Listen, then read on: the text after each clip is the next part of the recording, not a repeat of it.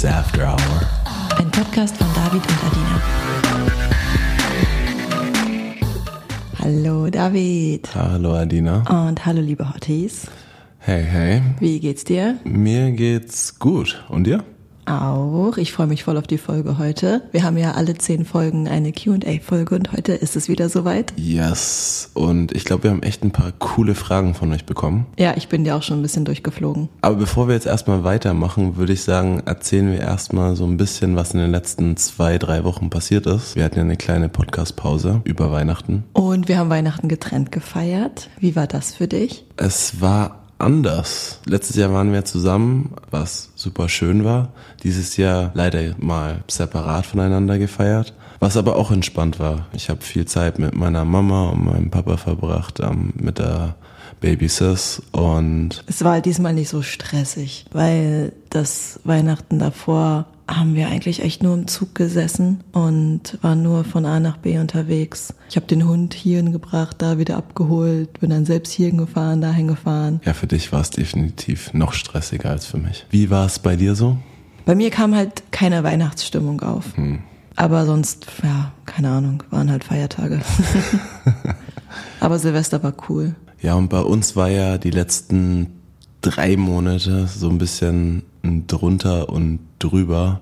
Und ja, und dann haben wir zusammen Silvester verbracht, was ich mega nice fand. Wir sind ja erst zu einer kleinen privaten Party vom Kumpel von mir gegangen, der uns beide eingeladen hat und sind von dort dann wieder zurück nach Hause, haben da das Feuerwerk gesehen und haben dann noch jemanden eingeladen. Ja, wir haben dann einfach um 23 Uhr, glaube ich, sind wir zurück nach Hause, damit Bella einfach um 0 Uhr nicht alleine ist, wenn das Feuerwerk losgeht. Und haben dann noch so ein bisschen Zuhause-Party gemacht, erst zu zweit und dann hatten wir noch einen richtig schönen Dreier. Keinen wilden, aber einen schönen. Ja, was aber auch cool war, weil dann ist es nicht ganz so eskaliert. Ja, voll, wir waren richtig fit am nächsten Tag. Ja, war auf jeden Fall ein cooles Erlebnis und ich glaube, es hat uns auch, ich glaube, es hat uns beiden gut getan. Ich glaube auch. Und die Situation zwischen uns, dass es ein bisschen komplizierter war in den letzten zwei bis drei Monaten, war auch der Grund, warum es mir mental nicht so gut ging. Ich war sehr gestresst, ähm, mir ging sehr viel durch den Kopf. Und deswegen hatte ich ja auch vorgeschlagen im letzten Podcast, dass ich so einen kleinen Guide erstellen werde, wie man sich aus so einem kleinen Loch wieder ziehen kann und welche Aspekte im Leben sehr wichtig sind, um gute Laune zu haben und mental ready zu sein. Und da habe ich erstmal so sechs fundamentale Punkte, die bei jedem erstmal gegeben werden müssen, bevor man sich um den ganzen Schnickschnack kümmert. Und die sechs Punkte für eine bessere mentale Verfassung sind erstens Schlaf. Also man muss seinen Schlaf verbessern. Der zweite Punkt besteht darin, genügend Sonnenlicht zu bekommen. Der dritte ist Sport. Der vierte Ernährung. Der fünfte soziale Kontakte. Und sechstens Stresskontrolle. Schlaf ist so wichtig. Ja, voll. Und da sollte man, ich glaube, du weißt es auch, sechs bis acht Stunden schlafen. Also mir Nacht. reichen keine sechs. Also da ist ja jeder anders. Deswegen Ja. sechs bis acht Stunden sollte man auf jeden Fall schlafen. Ähm, es ist auch wichtig, dass man einen stabilen Schlafrhythmus hat. Also man sollte jetzt nicht einen Tag um sechs aufstehen, dann wieder um zehn aufstehen, dann wieder um fünf aufstehen. Also es sollte wirklich, man sollte versuchen, ein bis zwei Stunden kann es natürlich variieren, aber man sollte versuchen, kontinuierlich zur gleichen Uhrzeit aufzustehen. Was auch wichtig ist, dass man genügend Tageslicht bekommt. Man sollte versuchen, am Morgen direkt nach dem Aufstehen schon 10 Minuten Tageslicht zu bekommen, einfach um seinen zirkadischen Rhythmus zu stimulieren und die damit einhergehende Cortisolausschüttung am Morgen. Das Ding ist, Licht stimuliert auch noch andere hormonelle Stoffwechselwege wie Serotoninproduktion im Gehirn oder auch die Vitamin D-Produktion der Haut. Und wenn es mal am Morgen bewölkt ist, trotzdem rausgehen, dann aber ein bisschen länger, 20 bis 30 Minuten. Da habe ich natürlich den riesigen Vorteil, dass ich einen Hund habe, der mich morgens als allererstes vor die Tür schickt.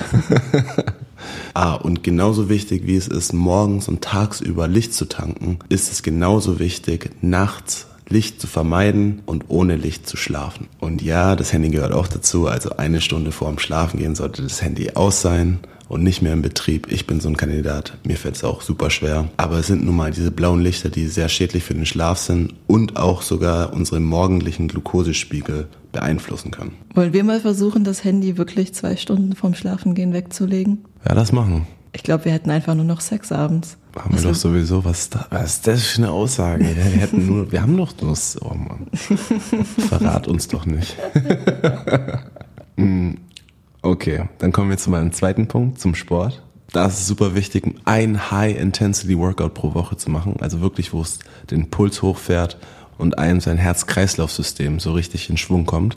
Man sollte natürlich auch einen Rest-Day natürlich haben und versuchen, einmal täglich so ein leichtes Cardio oder ein Resistance-Training zu haben. Oder wenn man keine Kraft hat für Sport, solche Phasen gibt's ja auch lange Spaziergänge. Ja, perfekt. Das ist ja so eine leichte Cardio-Einheit. Dann zur Ernährung. Man sollte natürlich ausreichend essen, also genügend Kalorien zu sich nehmen, um seine ganzen Makro- und Mikronährstoffe abzudecken. Zu den Makros gehören Kohlenhydrate, Proteine und Fette. Die Mikros sind Spurenelemente, Vitamine und Mineralstoffe. Und man sollte auch aufpassen, dass man nicht zu viel isst. Zu viele Kalorien sind natürlich auch nicht gut für den Körper und sind eher schädlich. Ähm, man sollte auch darauf achten, welche Qualität die Lebensmittel haben. Man sollte versuchen, Whole Foods zu essen, also Vollwertkost und unprozessiert. Ob man jetzt eine omnivore Diät hat oder eine vegane oder eine Veggie oder wie auch immer, ist eigentlich erstmal nebensächlich. Man sollte eher darauf achten, wirklich hochwertige Produkte zu sich zu nehmen. Zu meinem vierten Punkt, da hatten wir erst kurz diskutiert. Ich hatte aufgeschrieben, man sollte versuchen, seine sozialen Kontakte zu limitieren.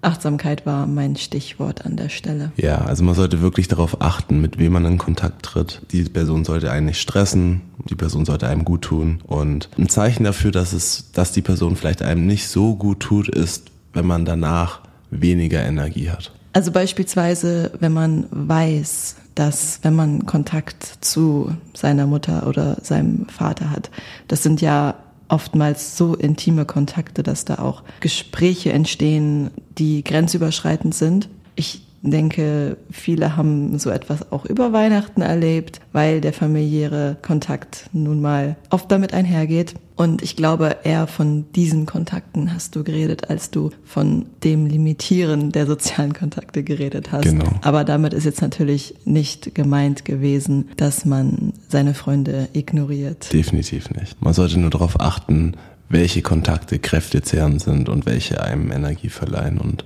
mehr auf sich hört. Und mein letzter Punkt wäre dann Stresskontrolle. Ich finde es super wichtig zu wissen, dass nicht jeder Stress schlecht ist und auch nicht jeder Stress gut. Also Stress ist eigentlich sehr neutral. Das Wichtige ist, dass man eben den Stress managen kann und verschiedene Tools hat, um mit diesem Stress umzugehen. Und da finde ich es auch sehr wichtig, eine Echtzeitmanagement zu haben, also wirklich ein Tool, wo man sagt, okay, ich bin jetzt in der stressigen Situation, wie kann ich aus dieser stressigen Situation rauskommen? Wie gelingt es meinem Körper, diesen Stress runterzufahren? Und ein so ein Tool, um Stress direkt zu bewältigen, ist eine Atemtechnik. Sie heißt Physiological Sigh.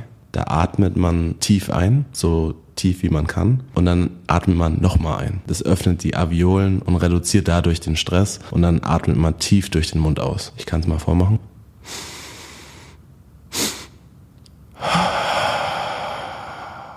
Zum Thema Stress haben wir eine ganze Folge gemacht. Da haben wir auch über positiven Stress und negativen Stress geredet. Also auch alles in Richtung Eustress. Folge 13 ist das, wen das nochmal interessiert vor allem auch Stress in der Beziehung und wie man den vermeiden kann oder wie man damit am besten umgeht. Und ich finde auch sehr wichtig, dass man seinen Körper trainiert auf Stress. Dass man sich extra in Situationen begibt, die natürlich nicht gefährlich sind. Man sollte nie sich irgendwie in Gefahr bringen, aber zum Beispiel eine kalte Dusche, also ein Kältereiz. Dass man einmal die Woche ins Kältebad geht oder ins Eisbad. Dass der Körper Noradrenalin und Adrenalin ausschüttet, aber dass man durch die Atmung, durch seine Konzentration diesen Stress bewältigen kann. Und Kältebad ist auch nur so ein Beispiel von mir. Ihr könnt euch natürlich auch anders kreativ ausleben. Und wenn wir uns dann um diese sechs fundamentalen Punkte kümmern, dann kreieren wir ein neurochemische oder ein neurologisches Milieu, was unserem Gehirn erlaubt, besser zu fungieren und so die Wahrscheinlichkeit, bessere Laune zu haben, deutlich steigt. Und wenn unser Fundament dann gegeben ist, dann kann man natürlich noch so ein paar extra Dinge machen, wie zum Beispiel das Bewusstmachen seiner Emotionen, dass man wirklich in sich hört, was man fühlt, warum man es fühlt und es vielleicht sogar niederschreibt. Es kann super hilfreich sein, seinen Emotionen einen Namen zu geben und im Einklang mit ihnen zu sein. Ich glaube, da bist du ziemlich gut drin. Das kann ich auf jeden Fall noch üben. Oh, und ich habe auch eine Studie gelesen, die gezeigt hat, dass ein Traumtagebuch sehr hilfreich sein kann. dass man, nachdem man aufwacht, eine kurze Notiz macht, was man geträumt hat. Wenn man sich nicht mehr dran erinnern kann, dann nochmal die Augen zu machen, 10, 15 Minuten liegen bleiben und dann gucken, in welche Richtung seine Gedanken abschweifen. Das ist eine Deutung darauf, was man geträumt hat. Und bei der Übung geht es wirklich darum, sein Unterbewusstsein näher kennenzulernen. Und es geht dabei, die Themen der verschiedenen Träume zu analysieren, vielleicht einen roten Faden zu finden oder eben ähnliche wiederkehrende Gedankengänge festzuhalten. Und als letzten Teil wollte ich nochmal darauf hinweisen, dass man vielleicht sogar ein Tagebuch führt, aber dort wirklich speziell nur die negativen Erlebnisse aufschreibt. Auch hier habe ich eine Studie gelesen, bei der es darum ging, dass Probanden ihre schlechten oder traumatischen Erlebnisse aufgeschrieben haben. Und mit Aufschreiben meine ich wirklich sich hingesetzt haben, 20 bis 30 Minuten lang in Detail ihre schlechten Erfahrungen auf Papier niedergelassen haben. Diesen Vorgang haben sie dann viermal wiederholt, also an vier unterschiedlichen Tagen. Dabei war auch gar nicht wichtig, ob sie auf vier hintereinander liegenden Tagen es aufgeschrieben haben oder einmal wöchentlich. Und während dem Schreiben und nach dem Schreiben wurden dann die Cortisol-Levels oder die Cortisolspiegel der Probanden gemessen. Und es zeigte sich, dass durch diese 20-minütige Schreibarbeit die Cortisolspiegel der Probanden Stück für Stück deutlich gesenkt werden konnten. Ja, der therapeutische Aspekt dahinter wäre dann wahrscheinlich einfach, dass man sich dem Gefühl einmal ganz hingibt und einmal alles fühlt mhm. und das eben nicht verdrängt, damit es nicht immer und immer und immer wieder hochkommt. Mhm. Ich wollte dir auch noch was zeigen, bevor wir in die Folge starten. Und zwar ist in den vergangenen Wochen ein fünf Jahre alter Ausschnitt aus dem Podcast Gemischtes Hack so ein bisschen viral gegangen und hat im Internet für Aufruhr gesorgt. Und die heutige Folge ist ja inhaltlich ein bisschen freier und deshalb wollte ich das an der Stelle mal mit dir besprechen. Okay. Ich zeige dir jetzt mal ein Video von der Influencerin Jana Klar, die den Ausschnitt abgespielt hat und ihre Meinung dazu kundtat. Okay. Lasst uns mal reinhören, was Tommy Schmidt und Felix Lobrecht zum Thema Frauen mit Körperbehaarung zu sagen haben. Es gibt ja jetzt einen Trend, dass sich Frauen äh, die Beine nicht mehr rasieren. Und eigentlich haben sie ja alle Argumente auf ihrer Seite. Warum sollten sie es nicht tun? Aber ich, ich finde es trotzdem maximal ekelhaft. Und ich fühle mich. Warte, warte, warte, warte, warte, nein, nein, nein, nein, nein, nein. Nein, aber trotzdem weiß ich, dass sie recht haben. Wie ich dich kenne, findest du es auch ekelhaft. Ähm, aber fühlst du dich dabei auch wie so ein wahnsinnig ekelhafter Sexist? Nee, ich warum, aber warum nicht? Warum nicht? Warum nicht? Nein, nein, Weil also die haben ja absolut recht. Ja, haben sie doch. Aber, also, aber ja ich bin ja, also, ich haben ja schon mal drüber geredet. Ich bin halt wirklich der Meinung, jeder soll, jeder, jeder und jede soll machen, was er oder sie will. Ich find's, ich find's unästhetisch. Aber bring it, I don't care. Es verringert die Chance, mit mir Sex zu haben, enorm. aber äh, weiß ich nicht. Keine Ahnung, Alter finde es nicht, nicht so schön. Und da frage ich mich als Frau schon jetzt, ob es mir wichtiger ist, für jemanden wie die beiden F-bar zu sein oder mit jemandem in einer Partnerschaft zu sein, der nicht etwas an mir ekelhaft findet, was an ihm normal ist. Also ich persönlich habe mich vor drei Jahren dafür entschieden, dass Körperbehaarung der perfekte Blocker für Red Flag Typen sind. Und siehe da, seitdem führe ich die gesündeste Beziehung, die ich mir vorstellen kann. Einen Rasierer habe ich schon seit Jahren keinen mehr in den Händen gehabt. Just saying. ah, funny. Und mich würde jetzt deine Meinung dazu interessieren. Hm, also mich jucken Haare eigentlich generell nicht. soll eigentlich jeder machen, so wie er will. Aber Beinhaare finde ich jetzt nicht unbedingt sexy. Aber wie gesagt, jedem seins, ne? Also meine Meinung. Okay, deine Meinung. Ich kann verstehen, warum das so polarisiert hat, aber irgendwie auch überhaupt nicht. Also es muss doch immer noch erlaubt sein, verschiedene Geschmäcker und Vorlieben zu haben. Man darf doch Dinge unästhetisch finden, ohne direkt als Red Flag zu gelten. Ich glaube, wie man sich dabei ausdrückt, ist wichtig. Naja, das sind zwei Comedians, die auf einer Bühne standen. Ja, ja, aber ich finde deren Ausdrucksweise gar nicht schlimm. Die haben ja gesagt, okay, das ist einfach mein Geschmack. Ich glaube, viele haben sich an diesem Wort eklig aufgehängt. Aber das darf man ja auch sagen. Ich, ich finde, das ist auch okay. Das ist ja auch eine Meinung. Aber ich finde, wenn man, wenn ein Mann sich rausnimmt zu sagen, ich erlaube das nicht oder die darf das nicht, das finde ich ist ein Problem. Ja, das auf jeden Fall. Aber ich finde, bei dem Clip fand ich, fand ich gar nicht nichts problematisch. Weißt du, was mich aber interessiert? Warum findet man bei Frauen es ästhetischer ohne Haare und bei Männern mit Haaren? Ich glaube, weil bei Frauen ganz oft wir auf dieses, oh, das, das ist jetzt auch wieder eklig, aber weil wir bei Frauen ganz oft dieses Kindchenschema stehen. Ja, kann sein, ich weiß es nicht. Ich finde es aber voll spannend. Also meine Mutter meinte immer, wer will sich denn schon rasieren, dann sieht man ja aus wie ein Baby. Und deswegen verbinde ich das Rasieren auch immer so ein bisschen damit, dass man sehr jugendlich aussieht. Und Das ich glaube, es sein. geht sehr in Richtung jugendliches Aussehen. Hm. Das kann gut sein. Wollen wir in die Fragen reinschauen? Ja. Soll ich die erste Frage mal vorlesen? Let's go. Die letzte Podcast-Folge war wirklich großartig. Yay. Sie kam genau zur richtigen Zeit und hat mir wertvolle Einblicke in mein eigenes Selbst gegeben. Juhu, Vielen Dank dafür. gern geschehen. Ich habe auch eine Frage für die nächste Folge. Wo seht ihr den Unterschied zwischen einer Freundschaft plus und einer offenen Beziehung? Manchmal habe ich das Gefühl, dass die Grenzen verschwimmen. Also, ich verstehe, aus welchen Gedanken diese Frage kommt. Also bei beiden Modellen ist man ja befreundet und hat sexuellen Kontakt, aber ist nicht exklusiv in seinem sexuellen Kontakt. Aber das ist ja dann auch schon die einzige Gemeinsamkeit, die ich hier sehe. Also bei einer Freundschaft plus sind zwar oft auch Gefühle mit im Spiel, aber keine beidseitige Liebe, beziehungsweise selten, beziehungsweise sollte nicht sein. Ja. Und ich glaube, den größten Unterschied sehe ich darin, dass man bei einer Freundschaft plus keine gemeinsame Zukunft plant und beispielsweise auch nicht zusammen wohnt oder Pläne hat, zusammenzuziehen. Also das Stichwort gemeinsame Pläne und gemeinsam planen macht hier, glaube ich, einen großen Unterschied. Wie siehst du das? ja ich finde, der Name sagt ja schon alles. Also der Name der beiden Beziehungsmodelle verrät den grundlegenden Unterschied. Also bei einer Freundschaft plus ist man befreundet, ohne romantische Gefühle und bei der Beziehung ist man eben mit romantischen Gefühlen. Und ich finde, bei einer Freundschaft plus ist man primär platonisch befreundet und wenn es die Situation so haben will, also man selbst oder auch die andere Person so eine Flaute hat, man vermisst Sex, dann einigt man sich gegenseitig zu helfen. Also um seine Triebe eben zu stillen. Und ich finde, da ist der Vorteil, dass man dann nicht irgendjemand random dafür suchen muss. Man muss nicht unbedingt in fremden Gewässern fischen, sondern man weiß, was man hat und man hat halt mal zwischendurch was mit seinem Freund. Das ist für mich Freundschaft plus. Und offene Beziehung hat man einen festen Partner oder eine feste Partnerin. Man ist emotional involviert und du liebst die Person halt nicht nur freundschaftlich, sondern romantisch.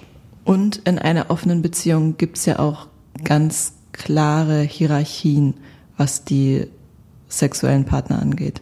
Ja. Nächste Frage. Ich habe vor zwei Monaten einen Typen bei Tinder kennengelernt.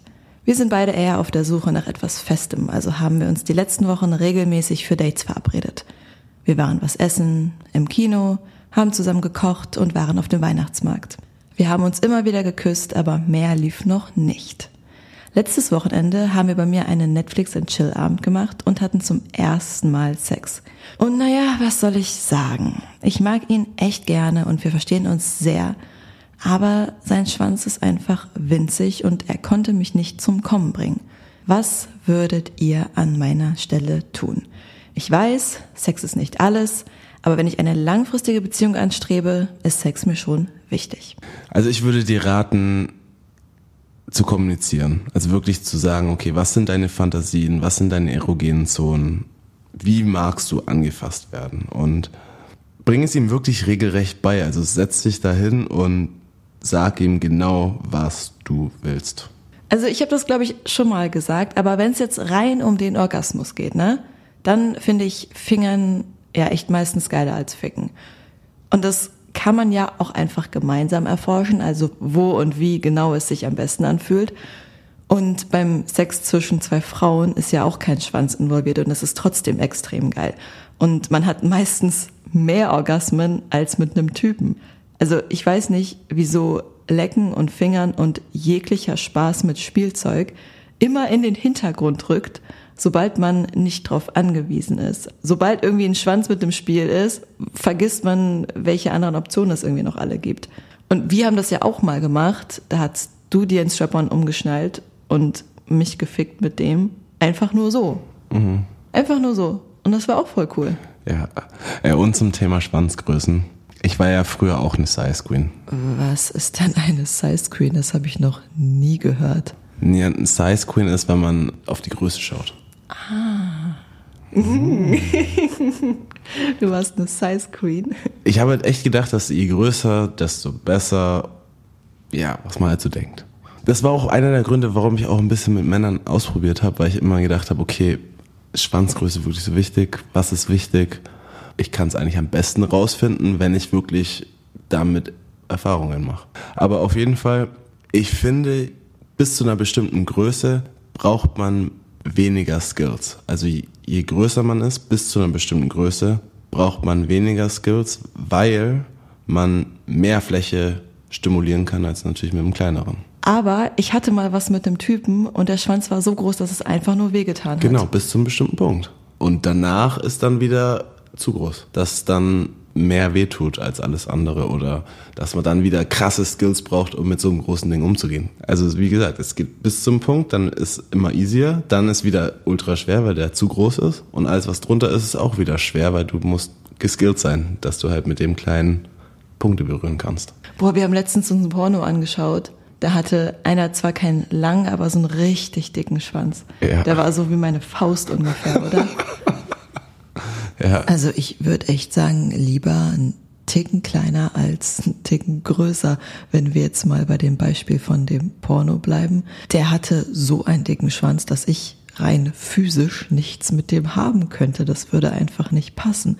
Außer man dehnt jetzt vorher ewig oder was weiß ich. Aber ich will ja beim Sex auch nicht das Gefühl haben, dass ich gerade ein Baby zur Welt bringe. was ich zu dem Thema aber einfach abschließend sagen will und wo wir uns, glaube ich, auch einig sind, wie geil der Sex ist, hängt nicht damit zusammen, ob und welcher Schwanz involviert ist. Ja, das stimmt. So, next question. Wann habt ihr das letzte Mal geweint und warum? Also ich habe, glaube ich, zuletzt an Silvester geweint. Ich finde Silvester generell immer ziemlich emotional. Ich glaube, ich heul jedes Jahr an Silvester, weil man so ein bisschen das Jahrrevue passieren lässt. Und ja, dann waren wir auf dieser Silvesterparty und sind dann kurz ins Nebenzimmer und dann habe ich einfach kurz geweint. Da bin ich hinterhergerannt. Und wann hast du zuletzt geweint? Das letzte Mal, dass ich geweint habe, war vor ein paar Tagen, glaube ich, als wir eine Folge The Good Doctor angeschaut haben. Und wer die Serie nicht kennt, sehr, sehr empfehlenswert. Gibt's auf Netflix zu schauen. Aber man sollte sich definitiv eine Packung äh, Taschentücher bereithalten. Also wer bei dieser Serie nicht weint, hat wirklich Probleme mit seinen Emotionen. und ja, so grob zur Handlung. Es geht um einen frisch eingestellten Arzt, beziehungsweise ja, ich glaube, der Chirurg, der nicht neurotypisch ist. Bei ihm wurde Autismus und auch das Savant-Syndrom diagnostiziert. Und ich finde, der Schauspieler spielt die Rolle einfach viel zu heftig. Ich, ich finde so crazy, wie gut er spielt. Und ähm, ich weine eigentlich voll selten, aber da erwischt mich halt echt manchmal. Und One Piece ist auch eine Serie, die mich krass mitnimmt. Und so ein Real Life, mm, boah, ich habe das letzte Mal während einer Meditation abends geweint, beziehungsweise ähm, da ist eine Träne geflossen. Ich versuche meist abends meinen Tag Revue passieren zu lassen und auch meine Handlungen der letzten Wochen ohne Wertung zu betrachten und durch das Atmen lösen sich einfach da Emotionen. Deswegen ist Breathwork ja auch so heftig. Ja. Da ja. flenne ich auch immer wie sonst. Nächste Frage. Belügt ihr euch manchmal selbst mit etwas? Und wenn ja, womit? Oh ja. Oh ja. Voll oft sogar. ja, es hilft mir einfach beispielsweise super oft, um in die Gänge zu kommen und Sachen zu erledigen, auf die ich eigentlich so null Bock habe. Zum Beispiel? Naja, wenn ich zum Beispiel mich kalt abduschen muss oder ein schwieriges Gespräch vor mir habe, dann denke ich mir einfach irgendeine Story dazu aus, die mich motiviert. Also zum Beispiel, zum Beispiel, wenn du David Taylor jetzt nicht sofort in die eiskalte Dusche springst, dann wird Mama die ganze Woche ultra traurig sein. What? Echt? Ja, dann bam, dann ist die Dusche schneller an als deine Hand in meiner Hose. Ich sag's dir. wow. Echt sowas machst du? Ja, voll oft. Krass. Ja, das ist mein, mein Anlügen. Wie sieht's bei dir aus? Ich habe, glaube ich, die Frage einen Ticken anders interpretiert. Also wir hatten das Thema schon mal, als es um kognitive Dissonanz ging. weil sich oftmals unser Verhalten und unsere Einstellungen widersprechen und diese Widersprüche dann unser Selbstbild bedrohen. Aber jetzt mal konkret auf mein Leben bezogen, glaube ich, es ist witzig, bei mir ist es eher so das Gegenteil. Ich lüge mich eher an, um meine Faulheit zu rechtfertigen und du, um dich zu motivieren. Also ich sag dann sowas wie, ja, ist doch scheißegal, ob ich mich jetzt heute oder nächste Woche bei demjenigen melde oder ob ich die Briefe jetzt heute oder morgen öffne oder ist doch scheißegal, ob ich zu dem Event gehe oder nicht dahin gehe. Also ich lüge mich immer so ein bisschen selbst an, damit das ja eigentlich alles scheißegal ist. Hm, interessant. Gut, nächste Frage. Wie würdet ihr das Kapitel in eurem Leben momentan benennen?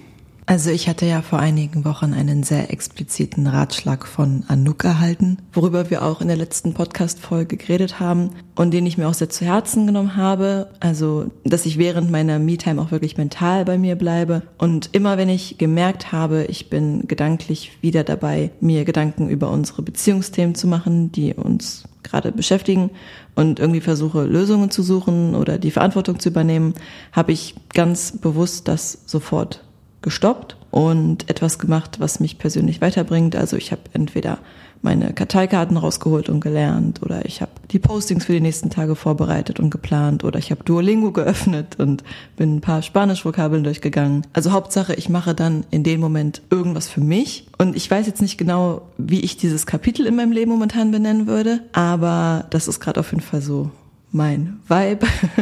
Okay. Und ich fühle momentan auf jeden Fall eine Leichtigkeit und eine Zuversicht, wie ich sie lange nicht mehr hatte. Cool. Also ich habe eine fette Überschrift. Bin gespannt. Crazy 20s, young until you're not. Okay.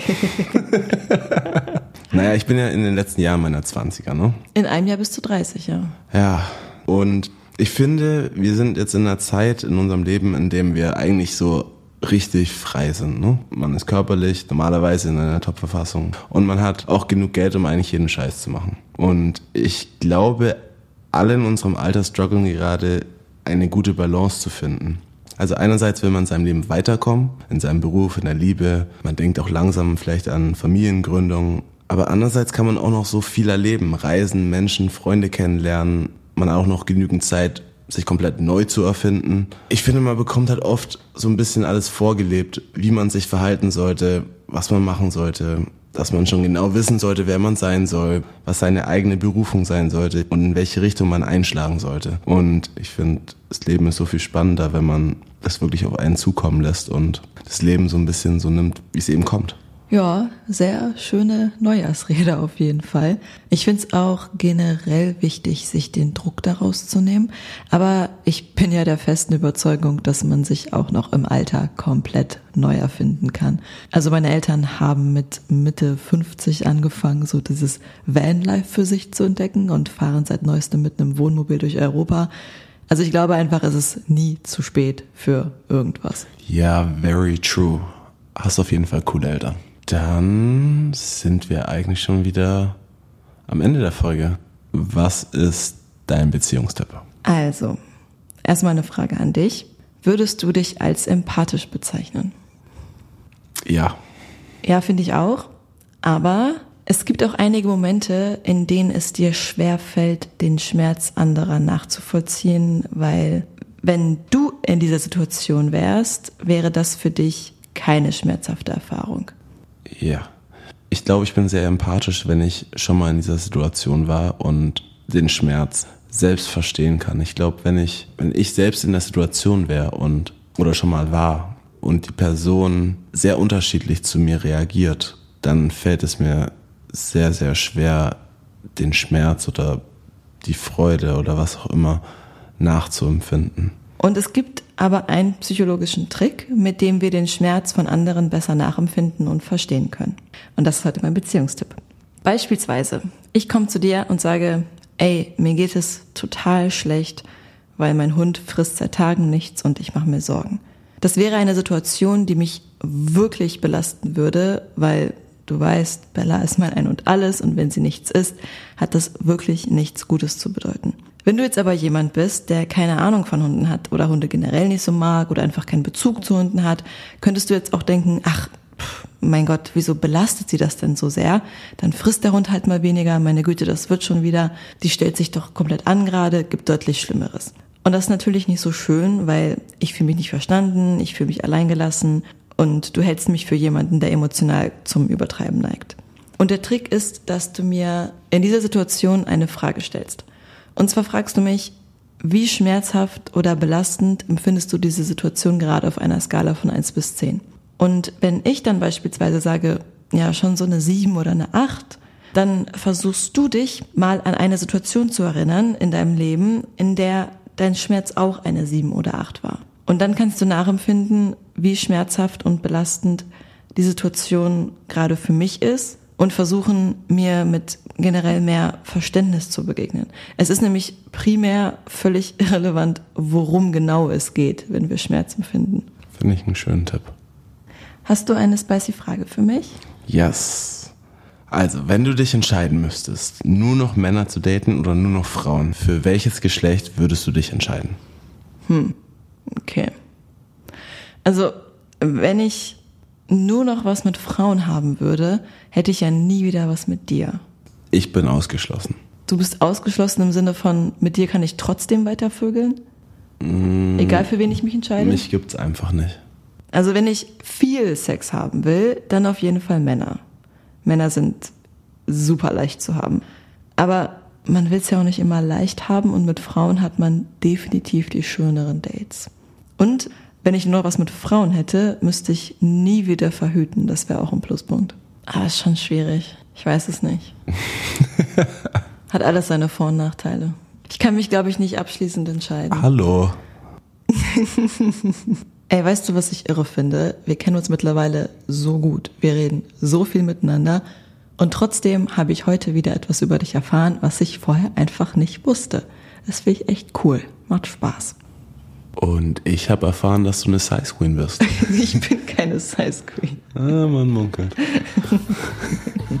Dann bis in zwei Wochen.